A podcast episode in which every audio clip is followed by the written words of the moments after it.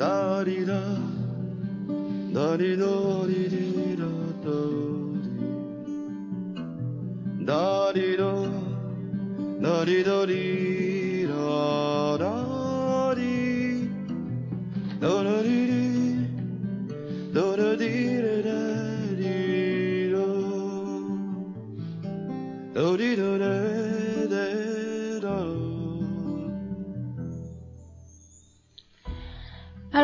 大家新年快乐！这里是梦想电影院，我是抱抱。嗯，今天呢是大年初三啊，先给大家拜一个年。相信呢，在过年期间有很多播客节目都会停播，不过没有关系，大家可以先听我们梦想电影院。好了，我们今天呢要带来的是关于喃喃私语的节目，会跟大家带来一篇关于《甜蜜蜜》的影评。嗯，《甜蜜蜜》呢最近也在重新上映当中。呃，如果呢还没有看过的，或者想去呃回忆一下当年的情怀的，非常建议大家可以看一看，因为这是一部非常经典、值得看的片子。嗯，稍后呢也会呃由小韩来给大家念出。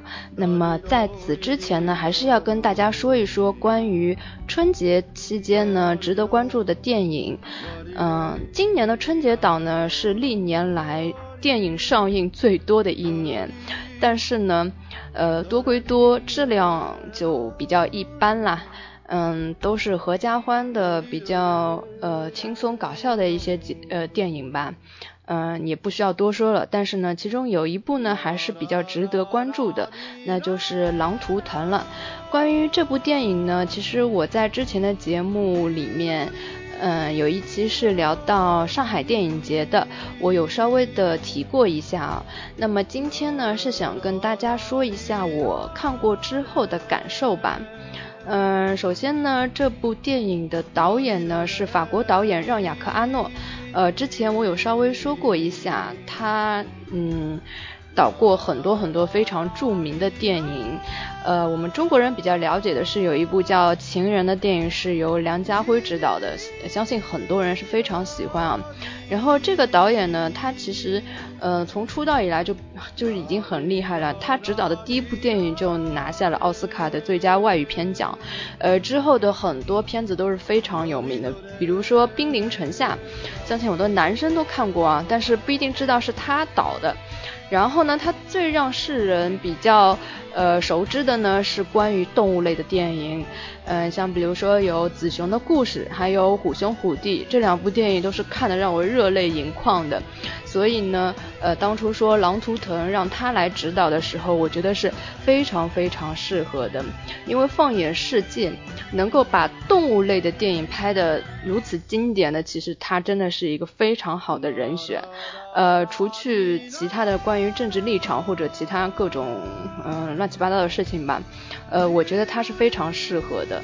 所以呢，呃，艺术就是艺术，我们不要跟任何乱七八糟的东西挂钩，我们就把它当做一部作品来看待就行了。好了，那关于导演呢，大致的情况就是这样。那么《狼图腾》实际上是根据一部呃非常畅销的小说来改编的。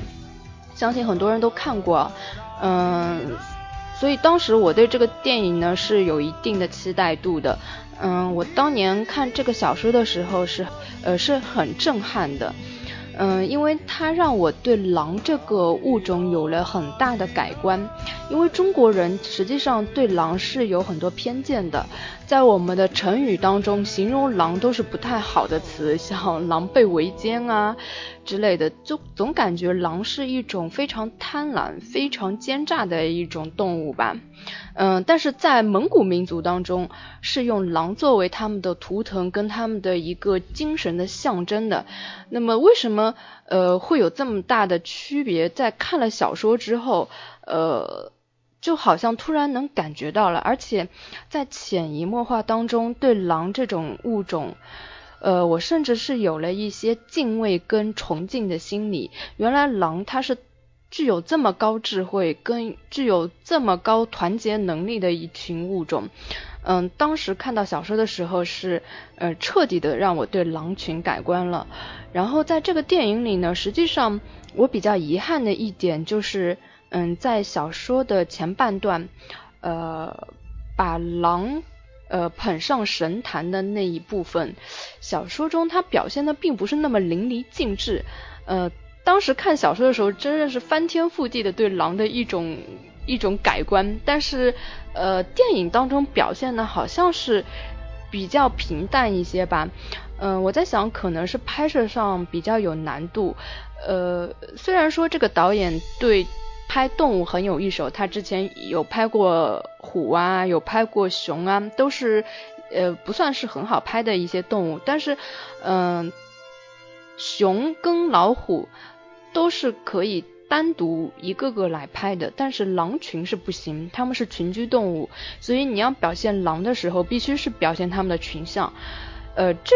这个群像，我觉得可能是他拍摄上最大的一个难度吧，呃，所以在很多情节上，我感觉他并没有小说中那种，嗯，那种震撼的大场面，像是第一次，嗯，狼群它围捕那些，嗯，羊群的时候，产那个他们之间的配合所做的一些，呃，战术上的 一些一些布局吧。嗯，在电影中虽然都有表现，但是已经没有我当时看小说时那那种感觉了。嗯，但是我相信第一次看的朋友可能也会非常震撼吧，因为我在我旁边的男生就一直在说，哇，原来狼是这么聪明的，哇，原来他们是这样这样的。呃，所以可能没有看过小说的人，在他们第一次看这个片子的时候，依然能感受得到这个，嗯。电影所要呈现出来的一种一种，起码是表表象的一些东西还是能带来的。但是，嗯，从比较细腻的角度来说的话，呃，我觉得这部小说原本它最迷人的地方是在于，嗯，你对人类与狼之间一种很微妙的关系，就是他们是互相需要，又是互相畏惧的。这是一种很复杂的情感，因为狼，它跟人其实你在小说中可以看到，好像是有种契约精神一样，就是呃，人类需要需要那个利用狼去呃，狼会被嗯帮他们捕捕猎很多，比如说是黄羊啊，人类可以就是呃偷取他们的成果啊，但是你又要做到一定的度，你不能。把狼的所有的食物都掠夺掉，这样他们就会报复你。呃，这种微妙的关系在小说中写的是非常非常好的，但是电影中呢，它虽然是把这些故事都呈现了，但是这种那种互相的需要又互相的敬畏的那种感情，一种很细腻的东西，呃，个人觉得它表现的不是。特别的有震撼力吧。嗯我后来想想，也有可能是因为小说跟电影是完全不同的艺术形式。小说肯定有小说的优势，它可以写得非常细腻，因为它可以帮你娓娓道来，一件一件故事跟你讲。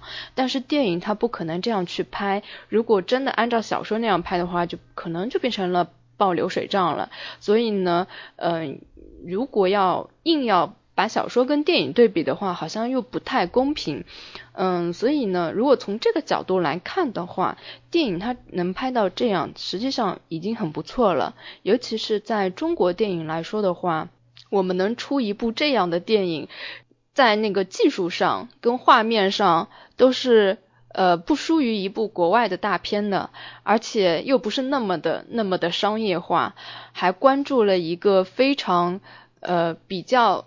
小众的一个题材吧，我觉得这是已经是一个很好的开始了。嗯，而且《狼图腾》这部小说是世界上第一部以狼为主要视角来写的小说，让中国电影打开国际市场的话，我觉得是一个比较好的一个切入点。嗯，从这方面来说的话，嗯，还是希望大家可以关注一下，给予他一些支持吧。希望我们中国电影可以真的是呃越做越好吧。嗯，好了，关于《狼图腾》呢，实际上要讲的话是非常多的，但是呢，在大过年的也找不到嘉宾可以跟我做一期谈话类的节目，然后我一个人说呢，实际上嗯，一下子也想不到那么多，嗯，一个人巴拉巴拉讲一堆，有点傻，好吧，嗯，主要是就跟大家推荐一下吧。那接下来呢，还有一件事情要跟大家说一下的，就是关于我们，嗯，我们的呃公众平台吧，因为有很多朋友问我，为什么你们的公众平台没有更新啊？嗯，其实我每一期都有更新，只不过我们换了一个公众平台，呃，我们现在是呃放在了梦想社摄影工作室的那个公众平台上，因为之前我有提过一次，嗯。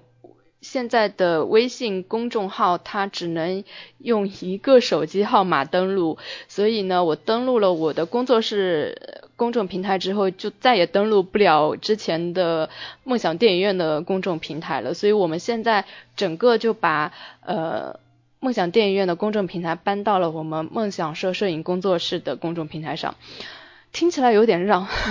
如果大家想关注的话。就请关注我们的梦想社摄影工作室的公众平台。好了，我被绕晕了，嗯，那就这样吧。接下来呢，就是我们的甜蜜蜜的影评。这个影评的标题虽然说是十年后初遇甜蜜蜜，呃。但我看了一下，我也是在零七年的时候就写了，差不多又有隔了十年了，这是多久多久以前的片子呀？但是我现在在回顾的时候，依然发现它依然可以打动我。所以好的片子，它是呃无论过多少年，嗯，它都是可以打动你的。嗯，好了，那就请小韩来帮我们读一下《甜蜜蜜》吧。啦啦啦 na na na na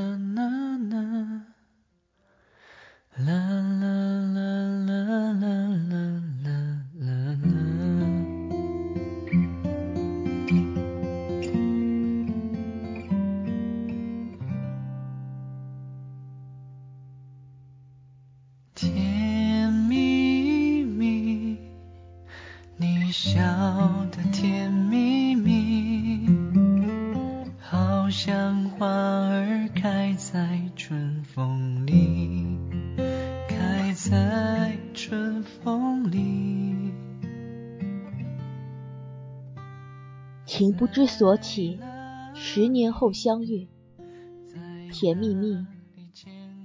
一部老片子，听说过很多遍，居然一直都没有去看。一般对太多人喜欢的东西。人会有两种反应，一种是跟着喜欢，一种就是排斥。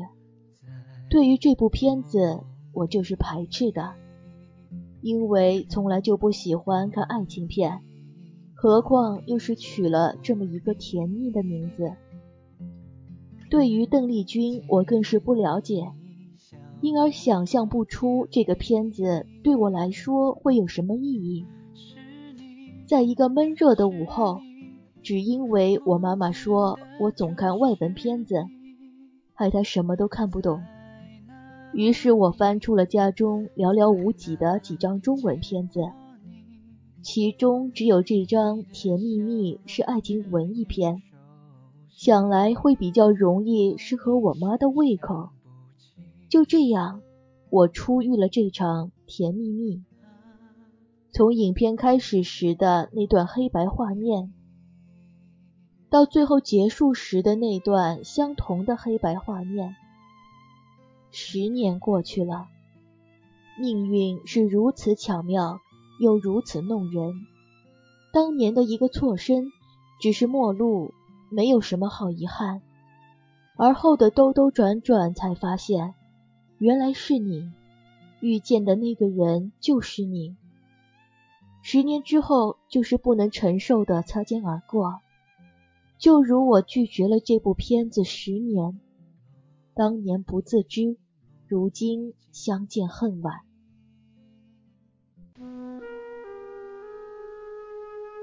这不是一个简单的爱情故事，陈可辛给这段爱情赋予了一个特殊的时代和地域文化背景。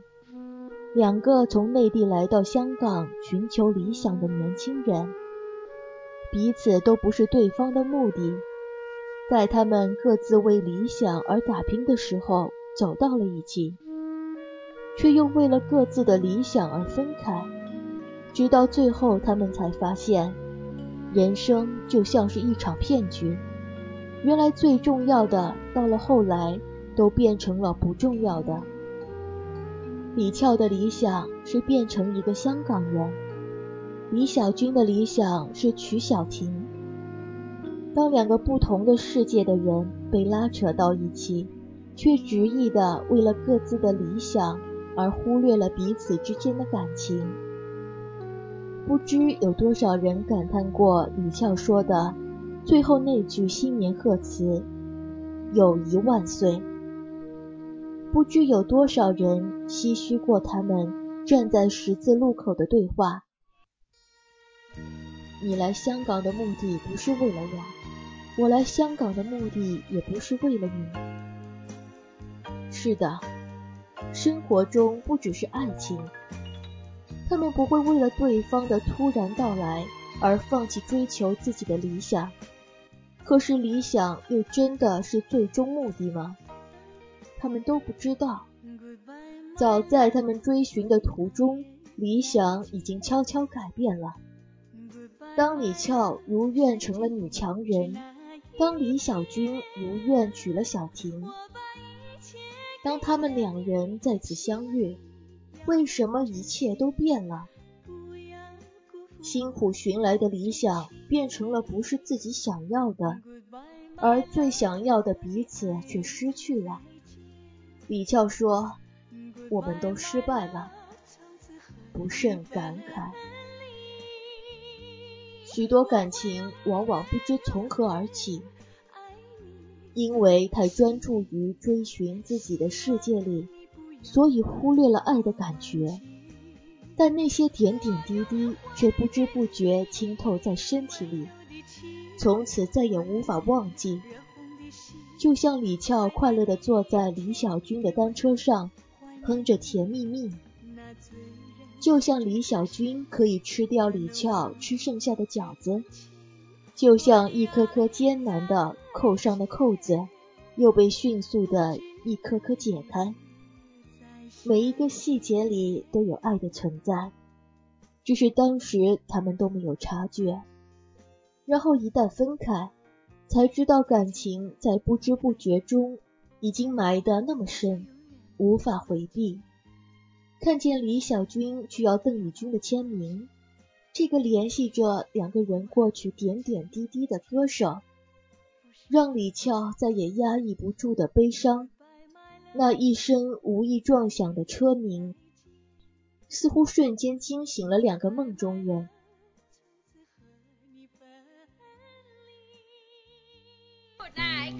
香港人都很奇怪，他们都好像不用工作，白天睡得很晚，上穿得漂漂亮亮去外面玩。还有，姑姑跟我说，你不要叫我姑姑，叫我 Rosie。Rosie 对，进来啊！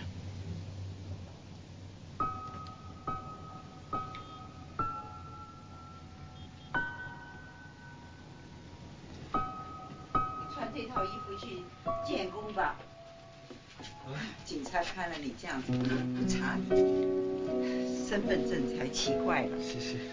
哦，小心小心，你拿了薪水，拿去干洗吧。总有一天他会回来，我拿的。姑父。威廉。哎，你有点像他的。东西，外卖来咗啦，出嚟俾钱啦。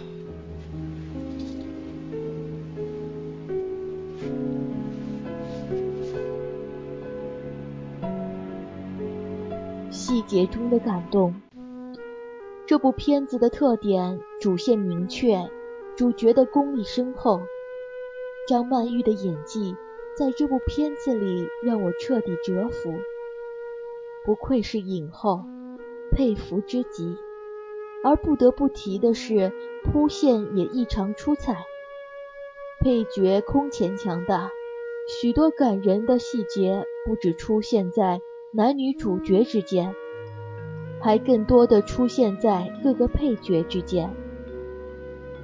例如，专门教人用英文骂人的英语老师，居然就是王家卫的御用摄影师杜可风。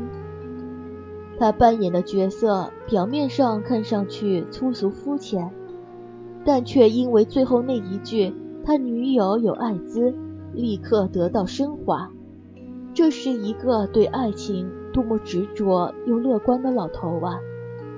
不管他女友以前是不是妓女，又或者他已经得了艾滋，他们依然那么快乐的在一起。又如豹哥这个不得不说的人物，我相信他让很多人感动过，同样也感动了我。无怪当初李俏会选择跟他在一起。那样一个全身纹满龙虎刺青的黑社会老大，会为了喜欢的女孩在身上刺上一个那么可爱的米老鼠，与这个在刀口上舔生活的人那么不符，却让我湿了眼眶。曾经叱咤香港的黑帮老大，最终却丧生在纽约街头的一群小混混的枪下。让人感叹命运的起起伏伏，而最后李俏让人把它翻过来辨认的时候，宝哥背上的那只米老鼠再一次出现，让我感动的无以复加。只有李小军的舅妈，为了一个难忘的晚上，记了那个从此再也没有出现过的人一辈子，而且是带着那么多的幸福。命运是如此无常。当我们追寻理想的时候，我们错失了爱情；当我们想寻回爱情的时候，生命又多了那么多的身不由己。在一次次的错失和失去之后，所幸命运又让我们找回了彼此。当十年后，我们看到李俏和李小军。因为邓丽君的去世而不约而同的在同一个橱窗口驻足相遇，异乡的街头彼此相视一笑，是你，原来就是你。